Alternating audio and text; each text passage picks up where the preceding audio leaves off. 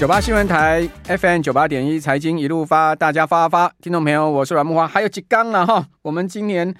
呃一百一十二年二零二三年的行情啊，就正式收官了哈。我看到今天这个盘哦，很有意思哈，开高九点，收高十八点哈，日 K 线连七红哈，加权指盘中最多涨三十七点哈，最差跌五十点哈，全日高低点只有差不到九十点哈，而且量今天是两千八百亿的量，跟昨天还缩一点。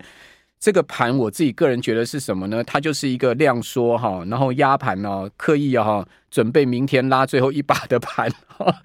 明天最后一把把它拉上万八就对了啦哈。因为收在一万七千九百一十点，明天只要拉超过百点，好就上万八哈，那就代表是完美的收官行情，好完美的封关行情。我讲的当然是呃新历年的封关哈，那之后呢就是三天连假嘛，等待下礼拜二哈重新开红盘，好这个是。我个人的猜测，哈，是不是有这样的可能性呢？哈，我不知道我们听众朋友大家同不同意。如果同意的话，等一下我们有开放留言板的时候呢，大家可以加一。好，我自己觉得明天收在万八的几率是非常高的。哦，这个盘刻意有有一点哈，今天留了这个全指股的伏笔，所以你可以看到，哦，今天在强势股票的话，就是全指股嘛，哈，指数没有什么涨，但是呢，涨势比较明显，而且呢，是把这个大盘带上去的个股，哈。第一档呢就是台积电，哈，第二个是矽力 KY，第三就日月光，然后接下来是华城、南亚、红海、中信金、广达、建测、士电，哦，这十档呢是最带哈上涨呃指数的个股，好，所以你可以看到其中台积电啦、日月光啦、南亚啦、红海啦、中信金啦、广达啦，哦，都很明显就是权值股，哈，就是主要的权值股，哈。那下跌呢，就联发科、联电、长隆、大龙、大连大、文业、人保、创意、南亚科、万海跟欣兴。那这些股票比较多，有一个共同特色是什么呢？就是涨比较多，再压回的。哦，像联发科啦，哦，联电是这两天大涨嘛，哈，呃，长隆也是大涨上去，所以呢，都是明显有。上涨比较多的哈，压压回的，虽然他们也是属于这个算全全值股的部分。好，那柜买指稍弱，我们节目一再跟大家讲说，这个波段哈，主要这个行情在集中交易场了哈，在大盘了哈，柜买相对哈就是呃最佳女最佳女配角哦，那柜买是收跌哦，收跌了百分之零点三五，而且大盘指数昨天跟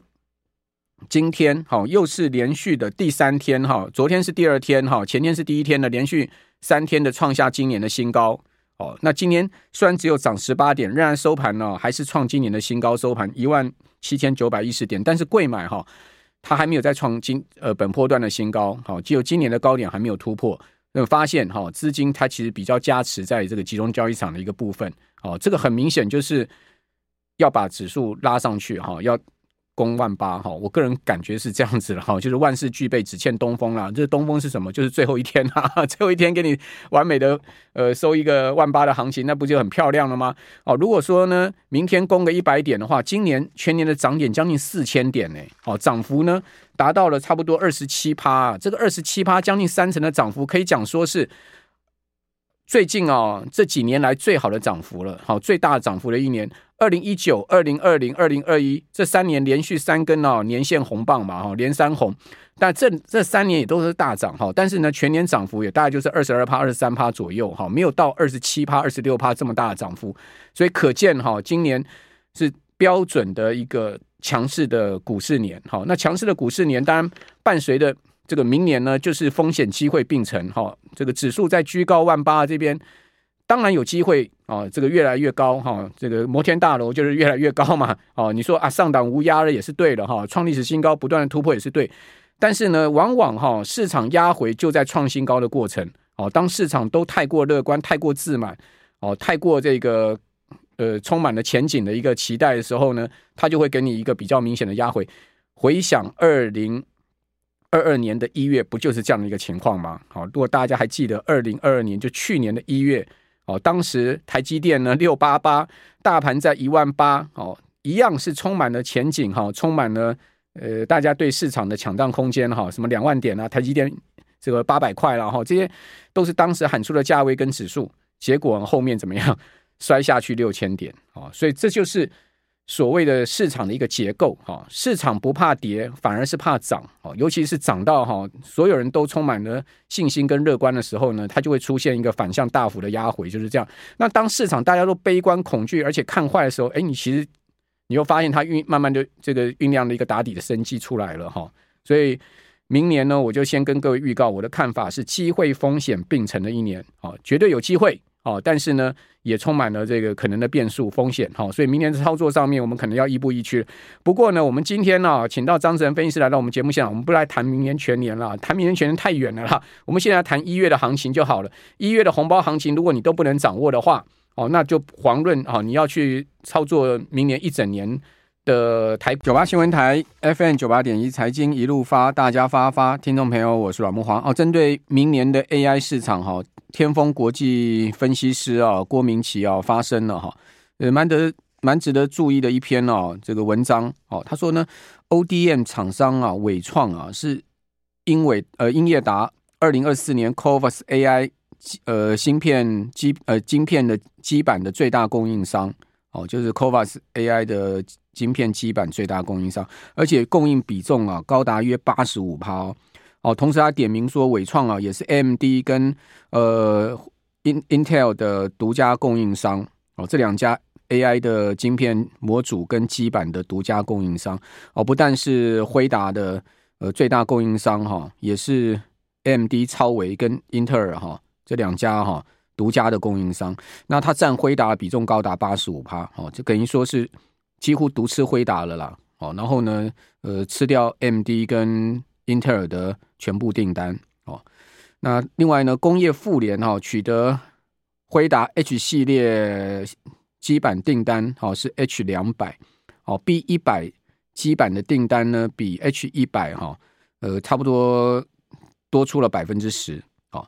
那有消息说呢，微软计划在二零二四年大量采购辉达的尖端 B 一百的 GPU，而不是之前采购的 H 一百。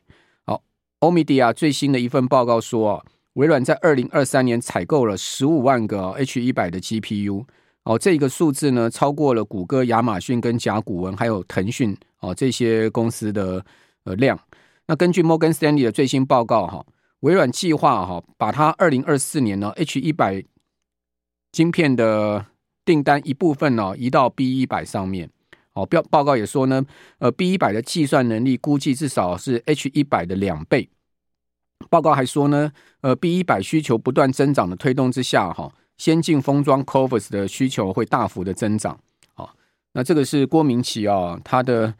呃消息跟一些市场报告的综合啊，提供大家参考。如果这个消息是属真的话，话那伟创不是很值得注意了吗？好，主要原因是重点在这个地方。哦，因为刚刚讲。郭明奇说：“哦，这个 c o v a s AI 晶片基板最大供应商辉达的是这个伟创。哈，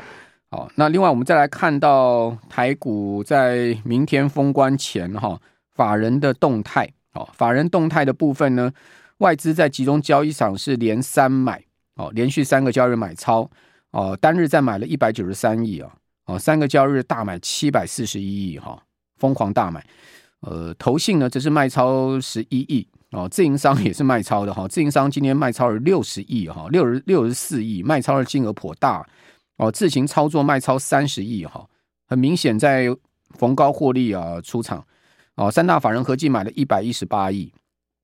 贵买的部分呢哦，外资也是连三买哦，那单日买超十点四八亿，三个交易日买超了四十五亿，那投信啊也是在卖超哦，投信卖超了将近五亿。那自营商也卖超哦，自营商自行操作卖超一亿哦，避险也带一亿的卖超，三大法人合计哦，柜买买超降到只有三点七亿，主要是本土法人都在调节哦，反倒是外资啊，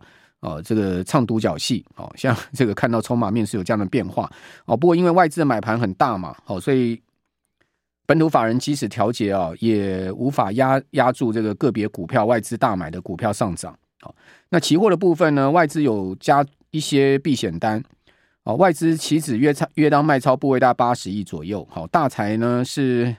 呃加了一千三百多口，将近一千四百口的空单，哦，那净空单流仓部位逼近一万四，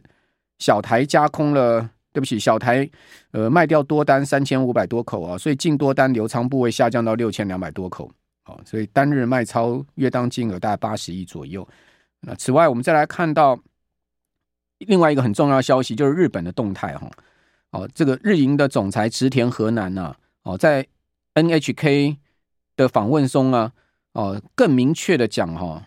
而且更明确的让市场知道哈，日银明年真的是要结束大宽松。哦，植田说什么呢？他说不排除明年一月升息哦。哇，这个是非常鹰派的说法哈。他说呢，即使没有特别获得哈日本中小企业春季工资谈判呃全部的结果，也可能呢日银会做出一些决定。哦，这个话呢就已经讲得很白了，就是说一一月就非常有可能哈会做出一些决定。哦，不过呢他又话锋一转哈，说一月会议哈获得足够证据。哦，去调整政策的可能性呢不是很高，一下告诉你说呢有可能做一些决定，但是呢他又讲说，呃，要调整政策不是很很高。哦，那三分之二的日本经济学家估计哈、哦，日银啊，哦，明年四月前哦逐步退出的几率哈、哦，差不多，如果是一月的话，可能性不到十趴。哦，这个三分之二的。呃，日本的经济学家估计，哦，日银会在明年四月前哦就要结束大宽松，就是逐步退出了哈。有三分之二，这比例非常高哦。哦，那一月，但是一月份的可能性不到十趴，那六月前呢，六月底前的几率高达九十趴。哦，所以明年上半年日银退出大宽松，结束负利率，哦，这个可能性非常的高。那当然，这样的情况之下，再加上美元弱势，日元当然一定升嘛。哦，你可以看到日元。呃，已经升到了一四一了哈，一四一这个位置。哦，那日元如果一直升的话哈，我觉得对全球的金融市场来讲，也是一个可能我们要去关注的变数哈。那植田跟呃日本央行的副行长哈，最近不断的接连放话哈，告诉市场越来越明确的告诉市场，日本要结束大宽松啊。我觉得就是不断的在打预防针了。好，以免到时候日银。一旦决定哈要结束负利率哈，对市场带来大震撼哦，他把这个大震撼的这个力量减少减小，好，所以这先期就是不断的让市场啊有这个认知，好，所以他一一步一步来就对了。那这一步一步的铺陈呢，就是他们要退出这个负利率哈，正式回到了这个正常的利率情况，好，即使是回到零利率也，好，那日银现呃日元现在目前升了有一块，好，已经升破一四一了，好，到一四零点七。那日元如果持续走升啊，到底会有什么样的影响呢？这当然很难预料哈。最主要也就是 carry trade 的影响哦，因为太全世界太多的资资本哈是去借日元换美元去做呃海外投资，就是说去投美债啦哈，或者说一些其他的资产。那一旦日元持续走升的话，那日元被 call back 哈，这个 carry trade 可能会受到蛮大资金回流日本的影响。哦，那一四零会是一个重要的这个关卡。哦，那这个 carry trade 到底有多少金额呢？哦，德意志银行哈估计出来有二十兆美金呢，这数字非常惊人了，二十兆美金的一个 carry trade 哈，它是把日银的资产负债表里面哈，加上呃日本的养老基金啊，还有呢加上日本的国有银行所有资产负债表里面借出去的这个日元，哦，借出去的日元，然后呢去换算出来的结果，所有二十兆美金。哦，当然这个是德意志银行根据哦。呃，旧金山美美国联准银行的估的数据，还有 IMF 的数据来估计的了。哦，那会不会是有这么庞大的一个数字？当然，德意志的报告是这样写的，供大家参考哈。如果说这个二十兆美金里面有个一两兆美金被 call back 哈，回到日元的话，这个影响性就非常大了哈。我们不要讲全部二十兆了哈。哦，那当然，其中当然日银是占最主要的，就日本央行占最最主要了哈。好，那这个是我们也要去关注的一个消息，就是明年哦。日本要结束大宽松的一个消息。那另外，我们再看到标普接近历史高位哈，特斯拉呢是涨两趴。那 AI 模型被起诉哈，所以微这个被好像是纽约时报起诉嘛哈，所以微软的股价下跌。但是整整个费半指呢持续创历史新高，美债的殖率又大跌哦。美债殖率大跌主要原因是因为哦。美国最近标这个短债、两年债跟五年债标出来的情况都不错啊，这个需求看起来蛮强劲。长债的需求不好，但是短债的需求还可以哈。所以呢，呃，这个美债殖率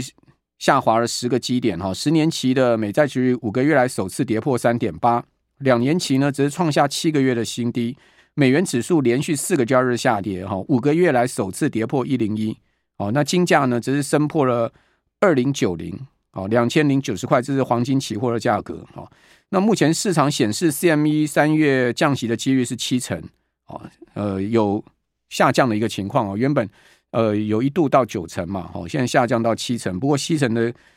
这个比率还是很高，哦，